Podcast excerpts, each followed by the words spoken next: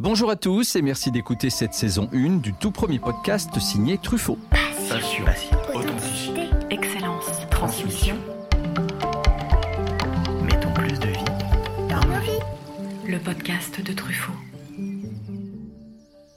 Je suis Jérôme Pitorin, journaliste, animateur, globetrotter pour l'émission Échappée Belle, et je vais chaque fois, en compagnie d'experts et de passionnés, vous proposer d'enrichir vos connaissances du monde végétal avec de nombreux conseils et astuces dans une quête de bien-être, le tout arrosé de bonne humeur. Aujourd'hui, la rose gallica est à l'honneur. Mais quelle est donc cette rose connue aussi sous le nom de rose de France? Quelle est son histoire Au-delà de son côté ornemental, comment l'a-t-on utilisée quelle fonction a-t-elle revêtue? Pour nous en parler, je reçois un passionné, que dis-je, un expert certainement le plus omniscient sur le sujet. Bonjour François Joyot. Bonjour. Merci, d'être avec nous. Alors je vous présente brièvement François, enfin je vais essayer de m'y forcer car vous avez un, CV à cursus XXL. Vous avez été professeur d'histoire de l'Extrême-Orient à l'Université de Paris. Vous avez également enseigné à l'ENA et à Sciences Po. Et au-delà de votre affection pour l'Asie de l'Est et son histoire, vous vouez surtout un amour passionnel pour les roses gallica. Vous êtes d'ailleurs président de l'association d'amateurs Rosa Gallica et président de la Fédération française de la rose. Et votre joyau, François, si vous me permettez ce jeu de mots, c'est la roseraie à la cour de Commère, euh, chez vous, en Mayenne, où vous avez constitué euh, depuis près de 30 ans une exceptionnelle collection de roses anciennes, comprenant pas moins de 1300 rosiers. Euh, l'essentiel de cet ensemble est une collection de roses galliques, classée collection nationale, elle comprend la totalité des 300 variétés de celles-ci, encore en culture de nos jours. C'est la plus importante des collections existantes dans le monde. Vous avez écrit de nombreux ouvrages également sur les roses, comme Roses de France, édité à l'imprimerie nationale, ou encore la nouvelle encyclopédie des roses anciennes chez Eugène Holmer, édition, pour ne citer que cela. Alors avant d'aller voir si la rose qui ce matin avait déclose, j'aimerais que vous me racontiez votre premier souvenir marquant, votre première émotion liée à la nature, ou plus spécialement au végétal. Eh bien, le premier souvenir vis-à-vis des roses, euh, j'étais déjà assez âgé. Il s'agissait tout simplement dans une maison très ancienne que nous avions en Touraine, une maison qui date du 15-16e siècle. Il s'agissait de créer un jardin de roses, mais si possible avec des roses datant de l'époque. Et donc, si vous voulez, euh, l'émotion a été un peu différente de ce que vous supposez, j'imagine, parce que émotion, ça veut dire la, réaction face à une fleur qu'on aime, à un parfum, etc. Là, ça a plutôt été un, attrait euh, de collection. Il s'agissait euh, de restituer euh, des roses dans leur environnement ancien, et donc des roses anciennes datant plus ou moins de, de l'époque. Voilà, c'est comme ça que les choses ont démarré. Et puis après, bah, ça a été crescendo et c'est devenu effectivement une passion euh, de, grande envergure. Donc en fait, vous avez euh, acquis une maison et vous avez voulu mettre en lien euh, l'ancienneté de cette maison avec les fleurs qui, existaient à l'époque où, elle était construite. Voilà, ça a été ça le véritable début. Et c'était quelle époque d'ailleurs cette maison? 15, 15e. Ah oui, d'accord, ok. Alors, comment vous y êtes pris pour retrouver quelles fleurs euh, poussaient là Je me suis intéressé au, sujet, je me suis intéressé à l'histoire des roses, je me suis intéressé plus particulièrement à cette catégorie de roses, à ce groupe de roses, les roses galliques dont on mhm. va parler. Et puis, et puis c'est parti, si je puis dire. Et donc, euh, nous sommes arrivés finalement à une grande roseraie à une passion, à l'écriture de bouquins, à des travaux au laboratoire, en laboratoire et autres. Euh, ça a dégénéré, diraient certains. Et alors, ça aurait pu être la même chose, vous pensez, si ça n'avait pas été des roses qui avaient été euh, là à cette époque-là? Probablement. Ouais. Probablement. C'est en fait c'est la passion du collectionneur qui veut aller au fond des choses. Oui, parce que vous collectionnez, je crois, les pièces de monnaie. Euh, vous collectionnez voilà des mobiliers anciens. Vous êtes un collectionneur aussi de de, de, de, roses. Donc, euh, qu'est-ce qui vous a séduit particulièrement chez cette rose gallica? Est-ce que vous pouvez déjà nous la décrire? À quoi elle ressemble? Bien, une rose gallique, euh, il y, a des caractéristiques, si vous voulez, pour la différencier des autres. Parce qu'a priori, on a l'impression que toutes les roses appartiennent au même groupe, ce qui est bien évidemment une erreur. La rose gallique, c'est d'abord une rose, un rosier qui est euh, arbuste, arbustif, et non pas grimpant. Si vous avez un rosier grimpant, c'est par définition, ça ne peut pas être une rose gallique. La deuxième euh, caractéristique, c'est la couleur. Euh, toutes les roses galliques tournent autour, je ne dis pas qu'elles sont de la même couleur, mais tournent autour du pourpre. D'accord. Non pas du rouge, on pourra y revenir. Le rouge est une euh, couleur qui nous vient des roses d'Extrême-Orient, de Chine, mais autour du pourpre. Donc voilà deux caractéristiques. Une troisième, que généralement les gens n'apprécient pas du tout, évidemment, c'est que c'est une rose qui ne remonte pas. Ah. Autrement dit, elle fleurit en juin et point final. Il faut attendre juin suivant. Autrement dit, vous travaillez 11 mois pour un mois de plaisir.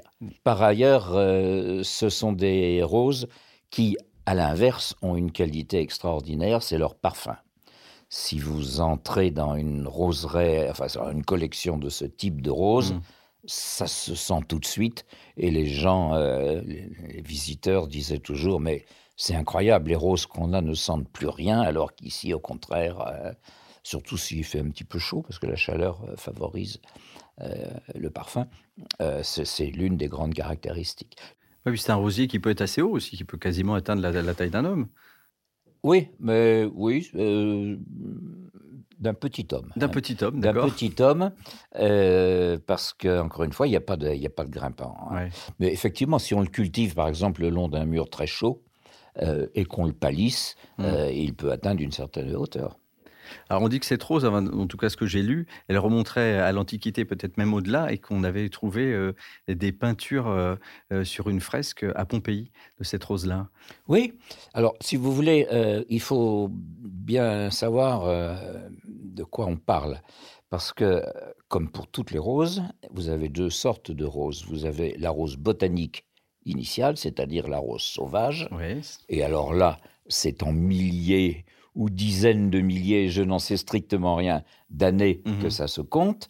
Et puis, il y a toutes les variétés qu'on a tirées de cette rose d'origine, qui est la rose botanique, la rose sauvage, euh, qu'on a tirée à telle et telle euh, époque, en fonction, bah, en fonction largement de la mode. hein. Oui. Bon.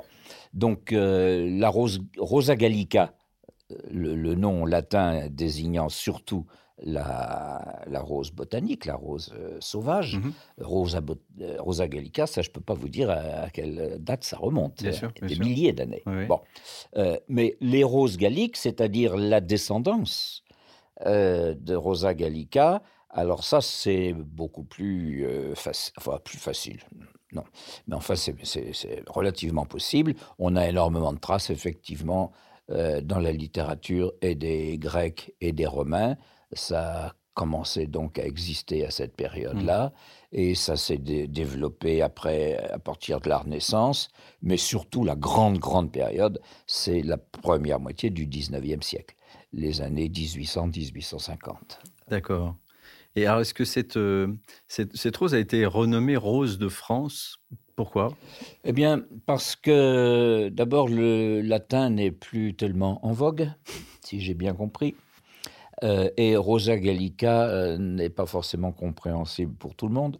Et puis ensuite, Rosa Gallica désigne euh, précisément la, la rose sauvage, la rose botanique. Alors que là, il était question d'un tout autre chose. C'était le groupe des roses qui en provenait. Et donc, euh, pour ces deux raisons, facilité de langage et puis aussi euh, désigner l'ensemble du groupe et pas seulement la, la mère, si je puis dire, du groupe, euh, on, est passé à l'expression Rose de France et c'est sous ce titre que j'ai publié mon premier bouquin, La Primerie nationale, il y a maintenant 20 ou 25 ans, je ne sais plus. D'accord.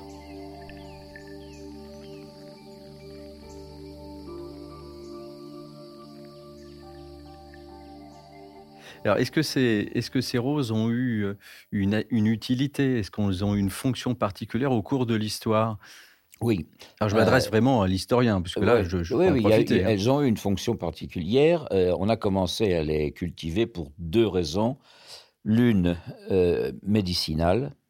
À partir de la rose gallique, on peut euh, obtenir des produits qui ont comme euh, vertu euh, d'arrêter tous les saignements, les, les hémorragies, saignements. Ça, c'est donc son, son côté utile. Hmm. Et puis, il y a aussi le côté ornemental. Euh, et on revient euh, aux monastères anciens qui ont Mm. joué un grand rôle dans cette histoire. Euh, c'est une rose pourpre, rouge. Euh, et dans euh, tout ce qui est euh, liturgie, si je puis dire, des, monastères anciens, le rouge, c'était la rose des martyrs. Alors qu'au contraire, le, blanc était réservé à la, Vierge.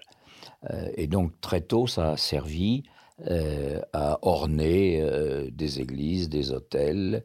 Et donc, il y avait forcément une culture de rose dans un jardin monastique pour des raisons tout simplement de, de, euh, de- d'ornementation de, de l'hôtel. D'accord. Et alors cette rose, je crois que euh, l'impératrice Joséphine aussi a mis un vrai coup de projecteur sur cette variété-là. Alors, ça, c'est le serpent qui se mord la queue. Est-ce que c'est l'impératrice Joséphine qui a lancé la mode ou est-ce qu'elle a subi la mode Est-ce et qu'elle a surfé sur la mode oui. Voilà, ça, c'est c'est pas facile à dire. Mais effectivement, l'impératrice Joséphine a donné une ampleur considérable à cette euh, mode. Pas parce que c'était l'impératrice, parce que c'était un, un modèle, d'une Oui. certaine façon, qu'elle était passionnée de, de jardins, de plantes en général. euh. Mais euh, surtout, euh, il y a eu derrière cette euh, collection, il y a eu un peintre qui a été redouté. Et redouté, le, le bouquin de redouté sur les roses euh, bah, a été un succès considérable. Et aujourd'hui encore, ça fait partie de l'un des livres les plus, les plus rares.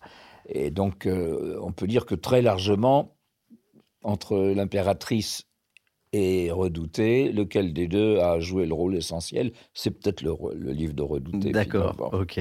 Elle a, elle a suivi finalement hein, ses écrits peut-être et s'en est inspirée. Euh, alors, pour que cette rose traverse le temps et, et- et pour que ces roses soient aussi nombreuses, puisqu'elles ont atteint, atteint- la variété atteint jusqu'à 3000, euh, Ouais, hein, ouais. euh, euh, 3000 pièces, on va dire euh, 3000 variétés, euh, il faut des obtenteurs. Alors, est-ce que vous pouvez déjà nous expliquer ce qu'est un obtenteur et, quel, est, quel est le rôle de l'obtenteur?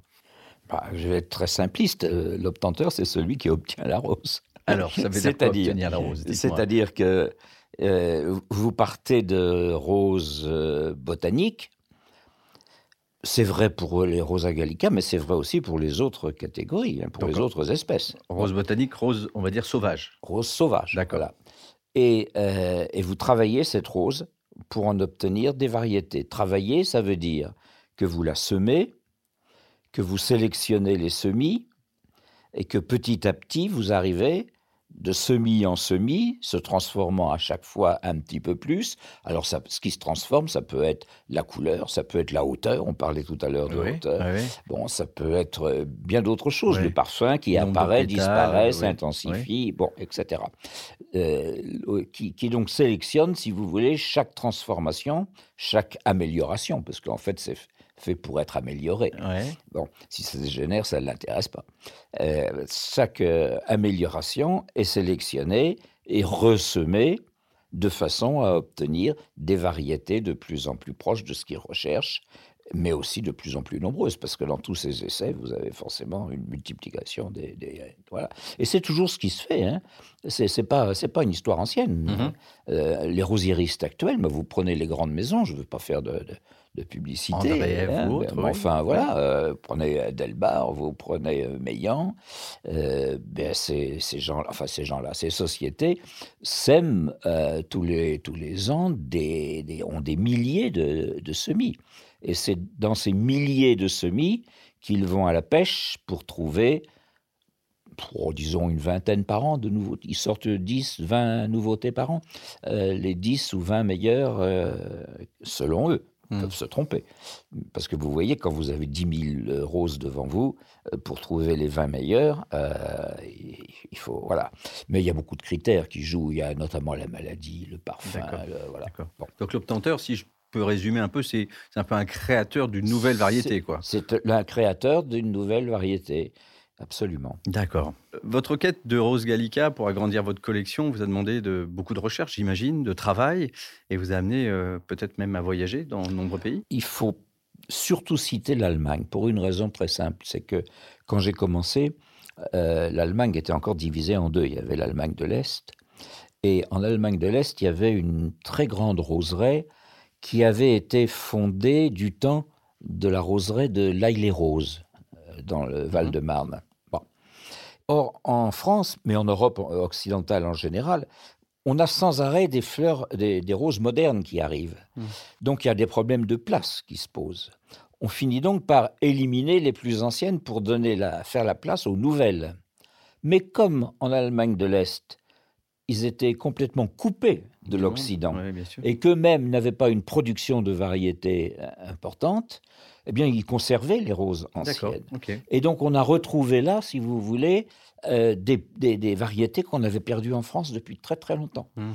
Euh, et donc, ça a été une grande, c'était pas la seule, mais une des grandes sources de- d'approvisionnement de, la collection, qui, qui était un rapatriement, si je puis dire, de, de variétés autrefois françaises, mais perdues.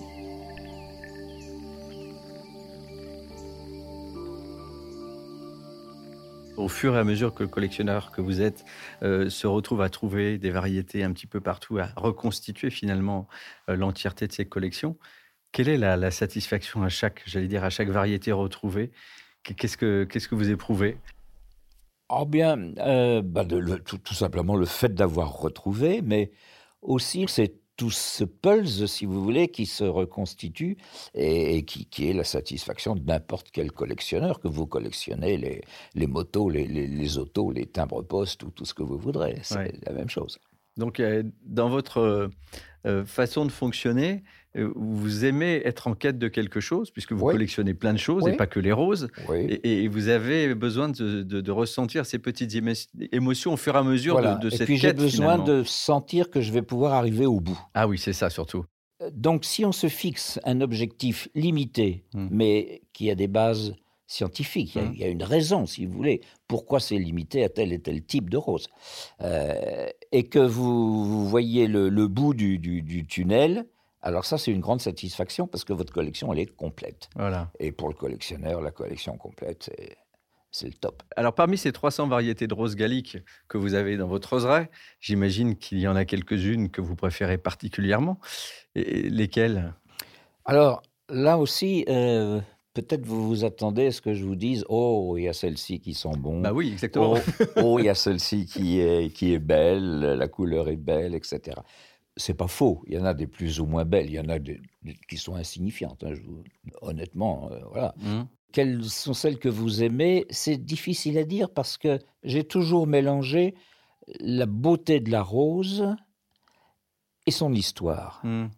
Alors, partons peut-être sur celle qui euh, a Ben, remporté vos- à ce moment-là, vous avez une rose euh, qui date du Premier Empire, qui est la, la Belle Sultane. Euh, bon, c'est une gallique euh, très, très connue. La Belle Sultane, euh, je, la trouve très belle. La rose est très belle, mais Est-ce que vous pouvez nous la décrire? Parce que moi, je ne la connais pas, par exemple. Et, et là, et là, je sais pas. Elle est, bon, c'est une rose qui est assez, assez, pas, pas- pas très pleine. On appelle rose pleine celles qui ont beaucoup de pétales. Ouais. La botanique a cinq pétales, par définition. Toutes les botaniques ont cinq pétales. Bon. Et puis après, les obtenteurs, Oui, oui. justement, ont, ont choisi celles qui en avaient de plus en plus. Et, voilà. puis, à la fin, vous en avez des très pleines. Bon. Euh, la, la belle sultane n'est pas une rose très pleine, mais c'est pas non plus une rose botanique. C'est-à-dire, c'est entre les deux, mais c'est une rose assez légère. D'accord. Voilà. Bon. Donc, elle est plutôt pourpre comme la Elle, est- elle est gallica. plutôt pourpre, Comme celle de la Ronsard gamme aussi. est- Voilà. Comme celle de De Ronsard. Ah, on en reparlera si vous voulez. J'ai beaucoup de choses à vous dire sur celle de Ronsard. Et, alors, et, Et- et- et les, les étamines sont de quelle couleur, par exemple? Ah bah c'est jaune. C'est jaune, d'accord. Bien sûr, bien sûr. Plutôt doré, d'accord. Euh, alors, avant de terminer notre entretien, euh, je voudrais qu'on parle un petit peu aussi de l'association Rosa Gallica, donc qui a pour initiative évidemment de protéger et de faire connaître ces roses anciennes. Euh, François, vous êtes le gardien de ce patrimoine floral exceptionnel. Au nom de tous les passionnés de la rose, en tout cas, je pense que vous êtes quelqu'un qui est reconnu, apprécié. Et, est-ce que vous avez justement cette, ce- vous ressentez cette impression et cette euh, reconnaissance euh, de la part euh, du monde des passionnés de la rose, Je dirais pas la rose en général, mais de la, rose gallique les en l'occurrence. Voilà. Oui, oui. Voilà. On- automatiquement, euh, pour la rose gallique, on dira c'est joyaux. Oui. Voilà. On a été plus loin avec cette association parce que il y avait un côté, si vous voulez, scientifique. J'ai voulu aussi explorer ce, ce, ce côté, bien que moi n'étant absolument pas scientifique, mais Mm. littéraire. Mais euh, j'ai fait en sorte que les scientifiques s'y intéressent. Et à côté de, pas très loin d'où on est, euh, à Angers, euh, il y a euh, des, des- des labos qui sont spécialisés dans l'étude des fleurs. Et un de ces euh, labos euh, s'est précisément intéressé aux roses galliques. On a fait des inventaires. Mm. Je vous donner un exemple simple à comprendre. Euh, Dans la collection des 300 variétés que j'ai, eh bien, pour chacune, j'ai la composition en chromosomes. J'ai le code barre, si Ok. je puis dire. Ok. Ça se présente sous forme d'un Ouais, code barre D'accord. hein, de, chacune des variétés. Ok. Voilà. Alors, j'imagine que tous ceux qui, qui nous écoutent, évidemment, vont avoir envie de pl- planter des, des rosiers euh, gallica chez eux. Euh, où est-ce qu'on peut s'en procurer? Et alors, quel est le, à la fois euh, le, le- le bon endroit pour, pour les trouver? Et puis après, ensuite, à quel moment on les plante? Comment, Alors, comment ça se, se oui, travaille? euh, il faut quand même bien dire que ce sont des fleurs, qui ne, des roses qui ne remontent pas. Oui, qu'au mois de juin. Elles sont là Voilà. qu'au mois de juin. Donc voilà, pas s'aventurer, faut, faut être euh, voilà. Euh, mais euh, où les trouver? Alors nous, on, ne, on ne vend absolument rien, mais en revanche, on a confié à un rosiériste euh, le soin de doubler cette euh, collection. C'est-à-dire que y aurait-il un, un ouragan qui ferait disparaître la roseraie demain matin? Toutes les variétés sont conservées par ailleurs. D'accord. Voilà, ce rosiériste, euh, c'est, ce sont les roses André-Ève, euh, qui est à côté de Pithiviers, qui est Bien fort sûr. connu dans le domaine des, Exactement, des roses voilà. anciennes. hein. Donc il a le, le double, si je puis dire, de toute cette euh, collection. Quand ah, bah, le meilleur moment, c'est comme tous les, au- les autres végétaux, c'est le mois de novembre, Ouais. décembre. Ouais. C'est, là, là le bon moment pour, euh, pour planter les rosiers. Ce qui est surtout important, c'est de savoir où on les plante et dans quel sol. Parce que si vous les plantez dans un sol qui est euh, très calcaire, vous, vous n'avez aucune chance de- de- d'aboutir à des choses intéressantes. Donc il faut un terrain euh, ou neutre ou acide, mais surtout pas calcaire. D'accord. Euh, sans ça, il faut que ce soit au soleil, mais ça, c'est le cas de toutes les roses. Mais particulièrement celle-ci, dont le parfum est, important et s'exprime mieux s'il est en plein soleil. Et D'autant qu'il existe des, groupes de roses euh, qui peuvent aller à l'ombre. Par exemple, les, roses alba, les blanches, euh, viennent assez bien à l'ombre. Donc il n'y a pas lieu de s'entêter, si vous voulez, de mettre la mauvaise rose au mauvais endroit, parce qu'on a abouti à une catastrophe. Parfait, merci mille fois à la fois pour ces conseils et pour ce, ce petit cours d'histoire sur la rose gallica. Merci de nous avoir transmis votre passion Merci. euh, pour cette fleur euh, et cette variété en tout cas. Et puis, euh, et puis bah, je souhaite longue vie à ce jardin et longue vie à vous aussi auprès de lui. Et merci de nous avoir accompagnés aujourd'hui François. Merci. Notre podcast se termine déjà, mais restons connectés à la nature. Tous nos épisodes sont disponibles sur les principales plateformes d'écoute et sur notre site truffaut.com. Je vous dis à très vite pour cultiver ensemble notre jardin et notre esprit.